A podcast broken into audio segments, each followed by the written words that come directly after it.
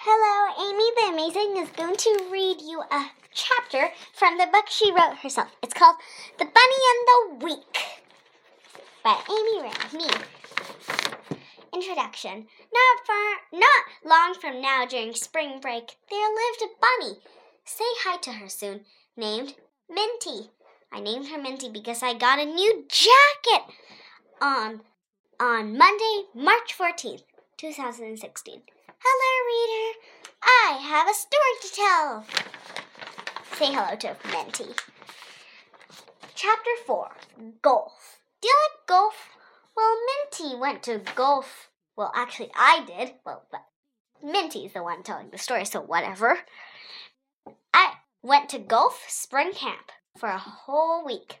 The teacher, Mike Vanderhop, well, Vander Wolf, but apparently Minty doesn't like wolves, wolves so Vanderhop.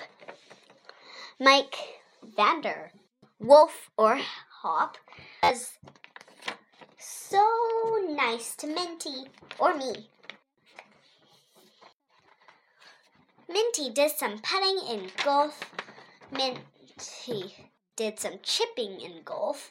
And then she did some hitting. She hit balls as far as she could on the driving range. She hit balls hard.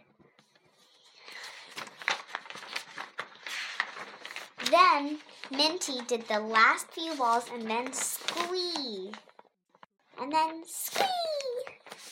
Mike led the class to a to a free. Wait, what? Mike led.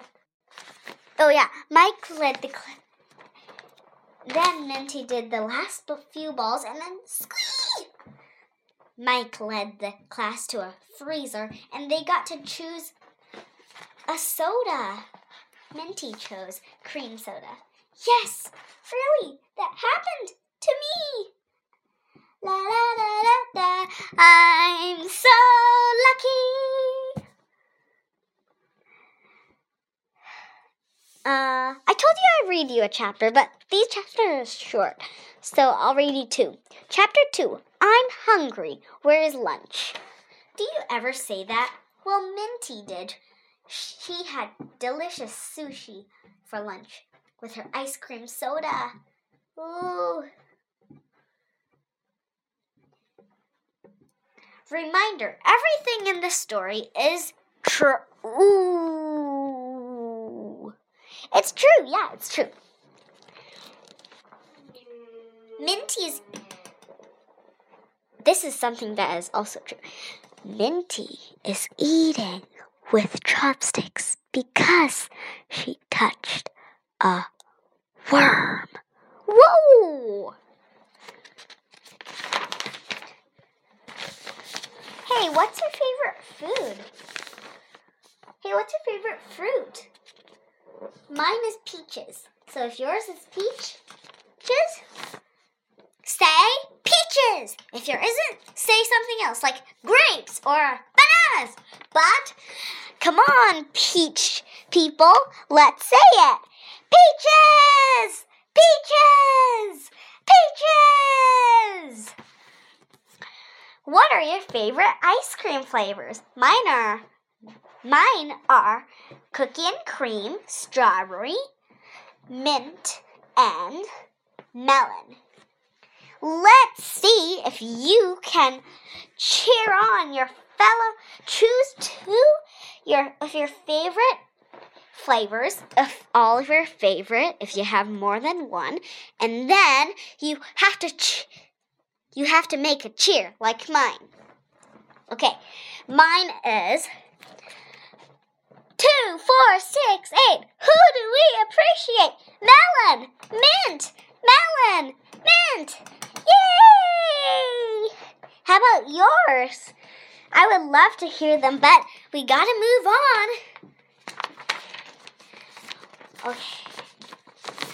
Oh, wait. Oh, yeah. Okay, so if you want to do some activities at home, um, just listen to this. The first activity is bunny ears. Okay. Cut out bunny ears from a piece of paper. You draw them. Get a bendy stick. That you mean like get a um um yeah, get a bendy stick and get a bendy stick and bend it into a circle. Glue it glue on the ears and there are your bunny ears. And activity 2 is is um bowl of lucky bunnies. 1. Get an old bowl with permission of your parents. Draw bunnies on a crayon. Put the crayons into into the shape or melt it.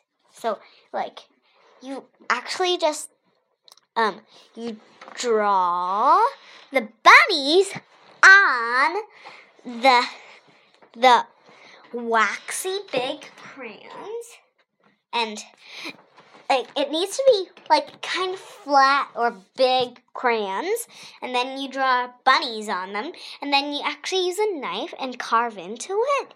And then you try to melt out the outside of the crayons. So and then that's how you put them into shape and then blow on them and put them in the in a bowl and then after they're in the bowl put some water over them and then and then the next day, wait and see what happens. Okay.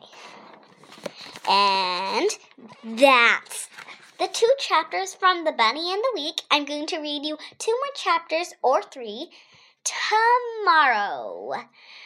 Bye!